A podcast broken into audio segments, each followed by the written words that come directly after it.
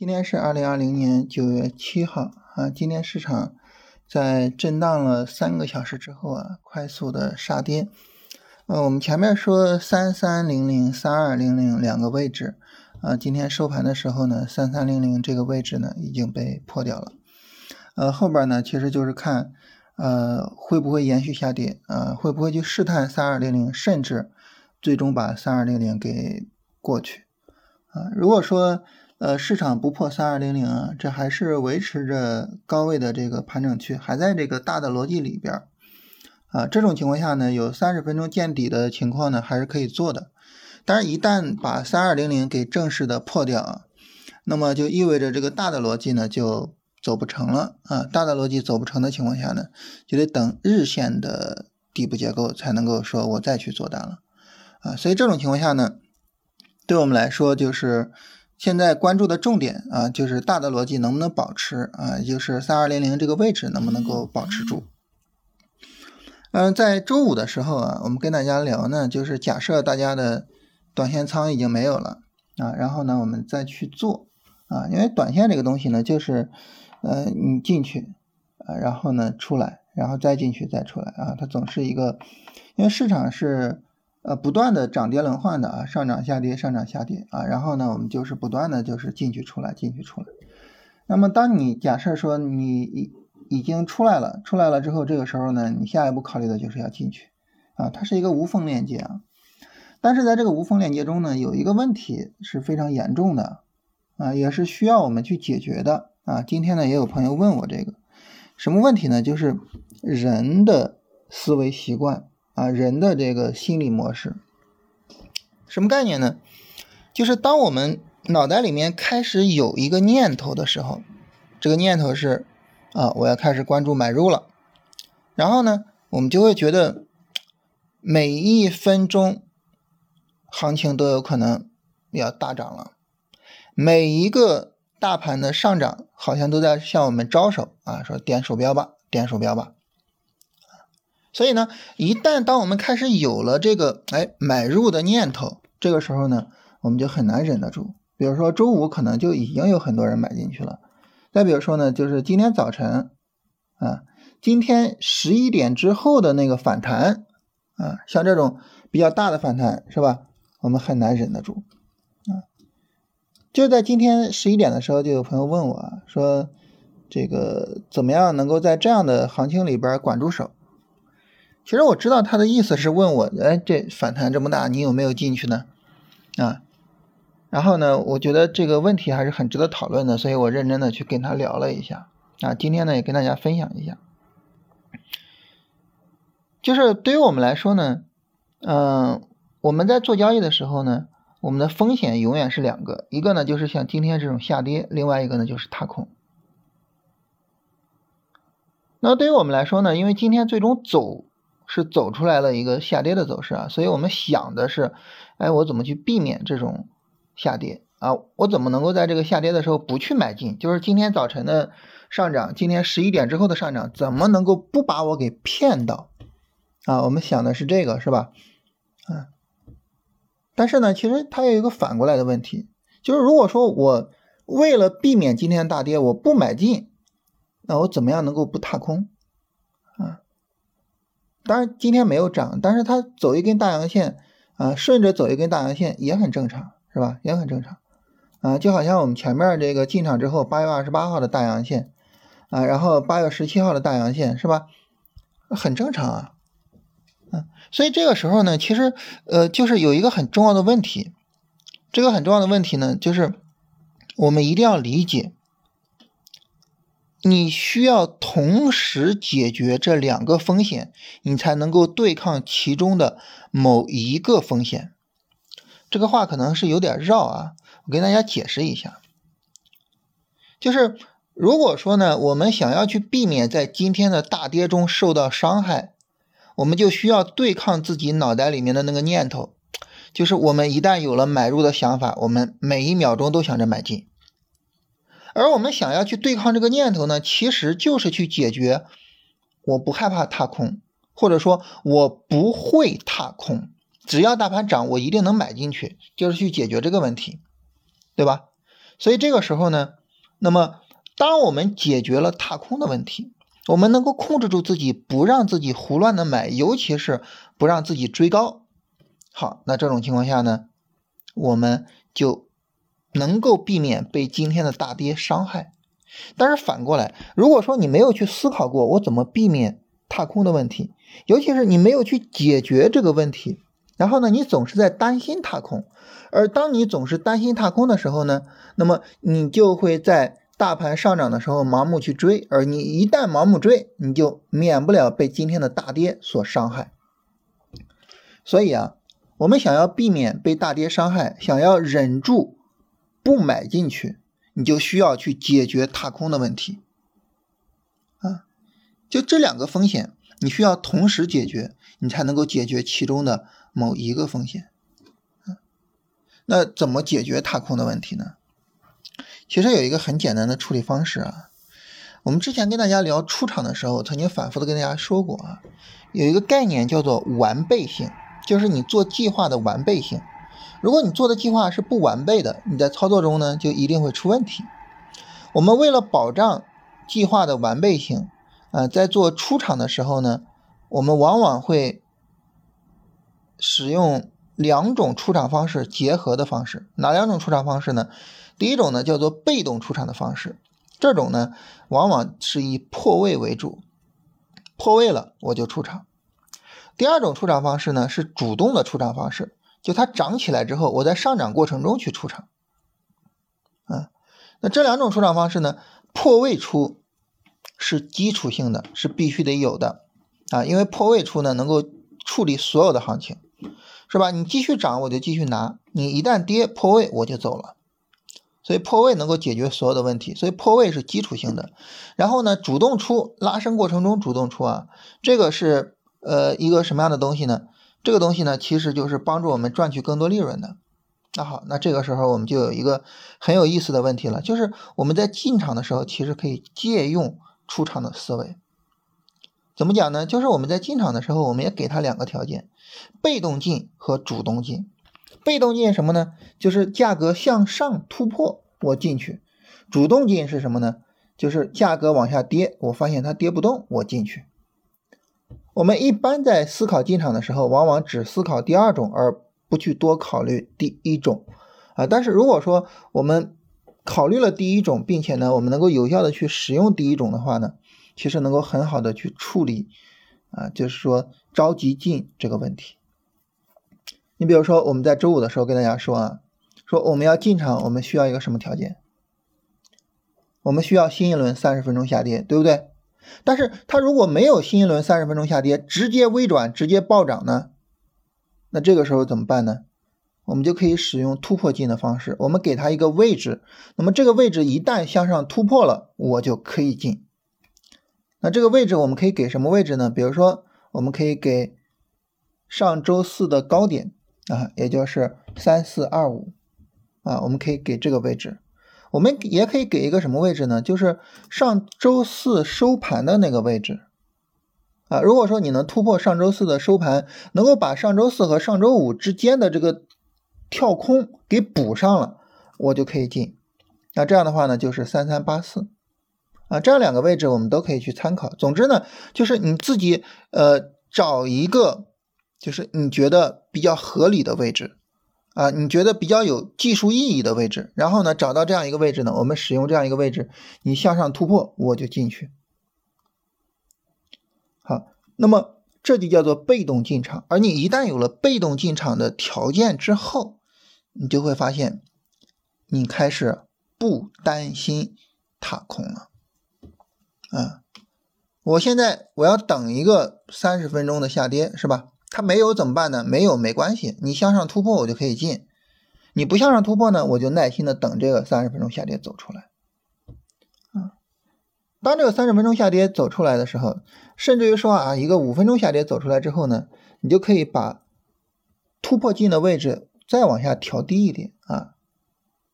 所以当时他在呃十一点半的时候，就中午收盘之后啊，就问我说这。怎么去解决这个问题啊？意思就是说啊，你买没买呢？我说我没有买啊，但是呢，我给了一个突破位置。如果说今天创新高的话，我会在临收盘的时候买进去。啊，创新高在临收盘的买时候买进去，就能够保障后边这个再涨起来的时候，那么我是能够呃去有收益的，我是不会踏空的。创新高就意味着向上突破今天开盘之后的冲高的那个高点啊，所以这个时候呢，我就给了自己一个什么位置呢？给了自己一个被动进场的位置。而一旦我有这个位置，我就不担心踏空了。当我不担心踏空了，我就踏踏实实的等着什么呢？我就踏踏实实的等着下跌跌不动去买入了。但是呢，它一跌跌的就比较厉害啊，那这个时候呢，我就继续去等，我就继续等。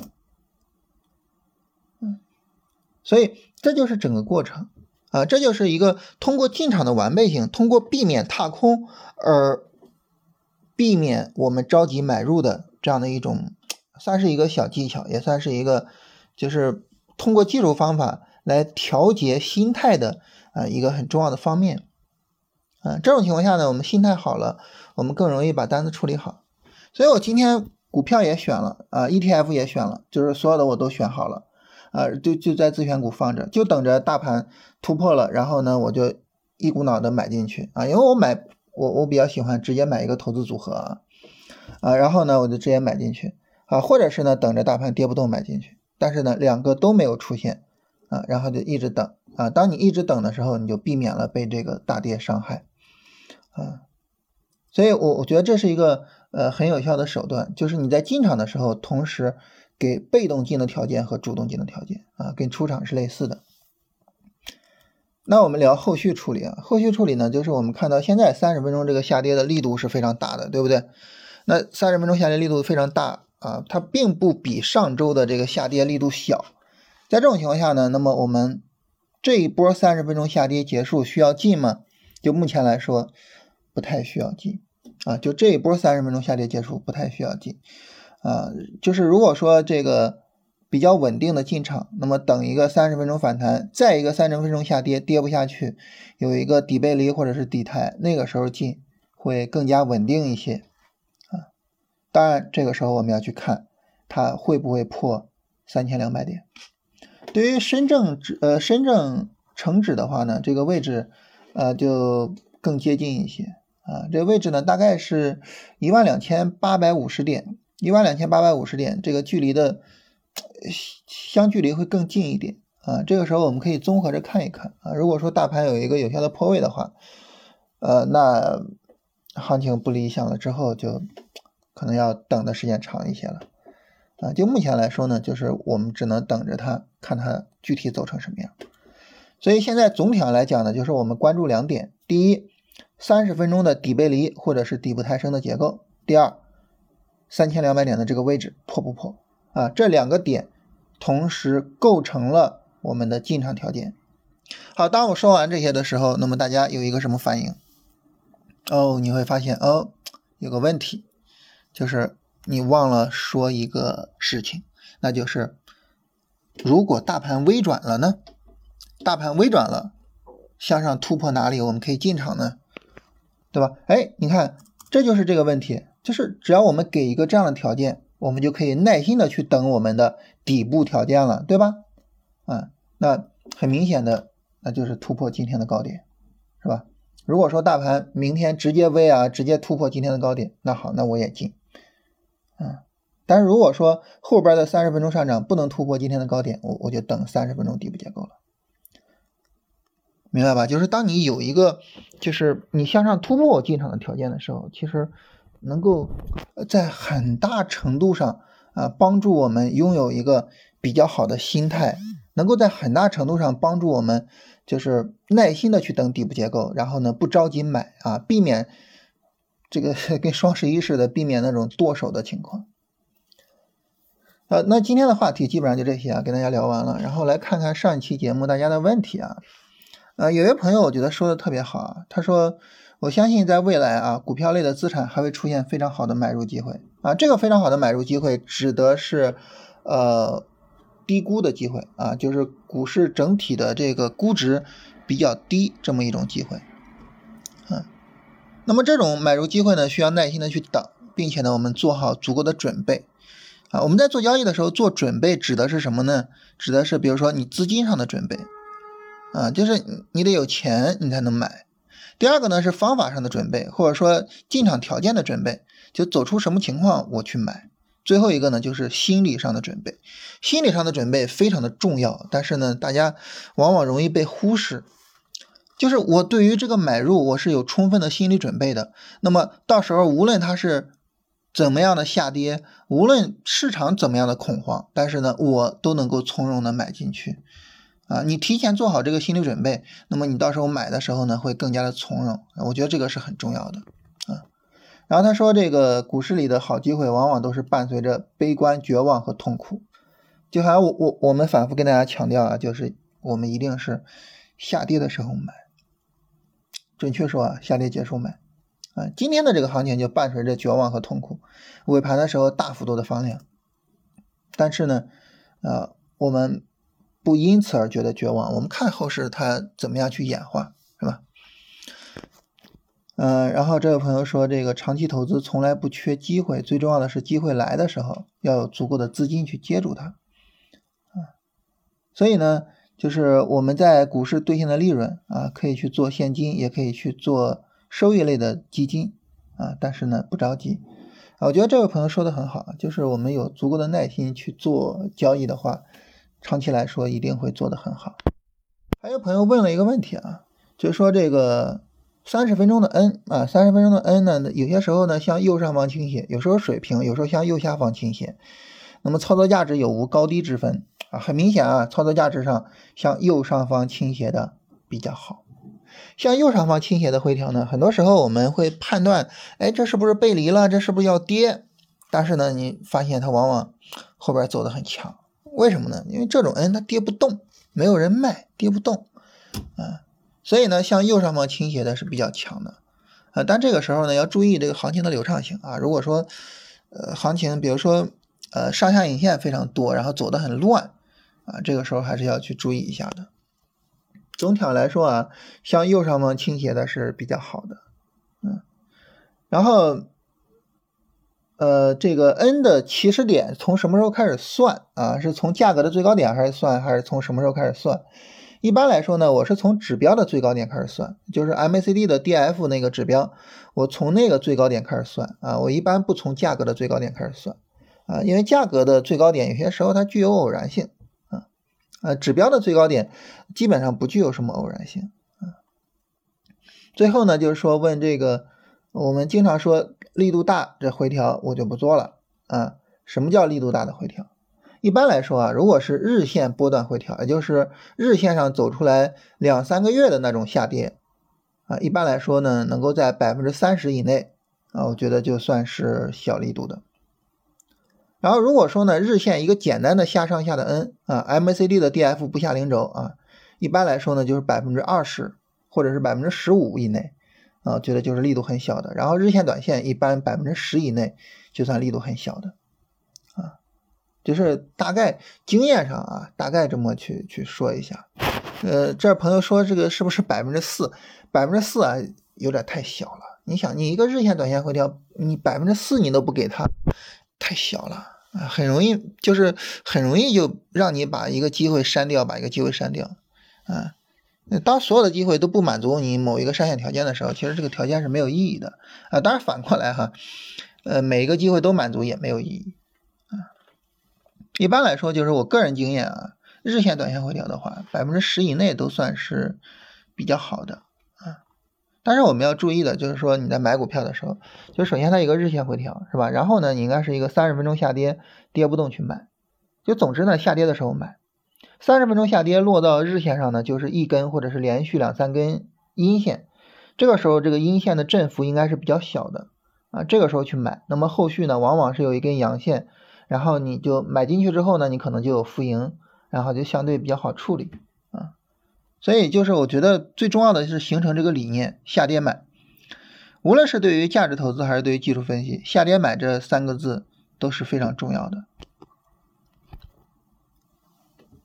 然后这朋友最后一个，他说这个，呃，如果说之前有比较大的下跌走势，会觉得很不理想。这个很容易理解啊，就是如果说一个股票它这个跌的比较厉害啊，那么这种情况下呢，它可能就是说后续很难把这个下跌给弥补回来啊，所以呢，在这种情况下呢，就是呃跌的比较厉害的股票，我们一般不是很看好啊。给大家举个例子啊，就是安吉食品啊，大家可以看一下安吉食品的走势。呃，安吉食品呢，它在创了十八块六毛八之后呢，走了一个长时间的大规模的回调，是吧？这个回调的力度，我们跟谁对比一下呢？我们跟它三月二十六号到四月三十号，就是这个持续了一个多月的这个回调去对比一下，你很明显的能够感受到哈，它刚开始跌，这个下跌幅度就已经超越了前面，因此呢，这个后边这个行情的操作价值呢？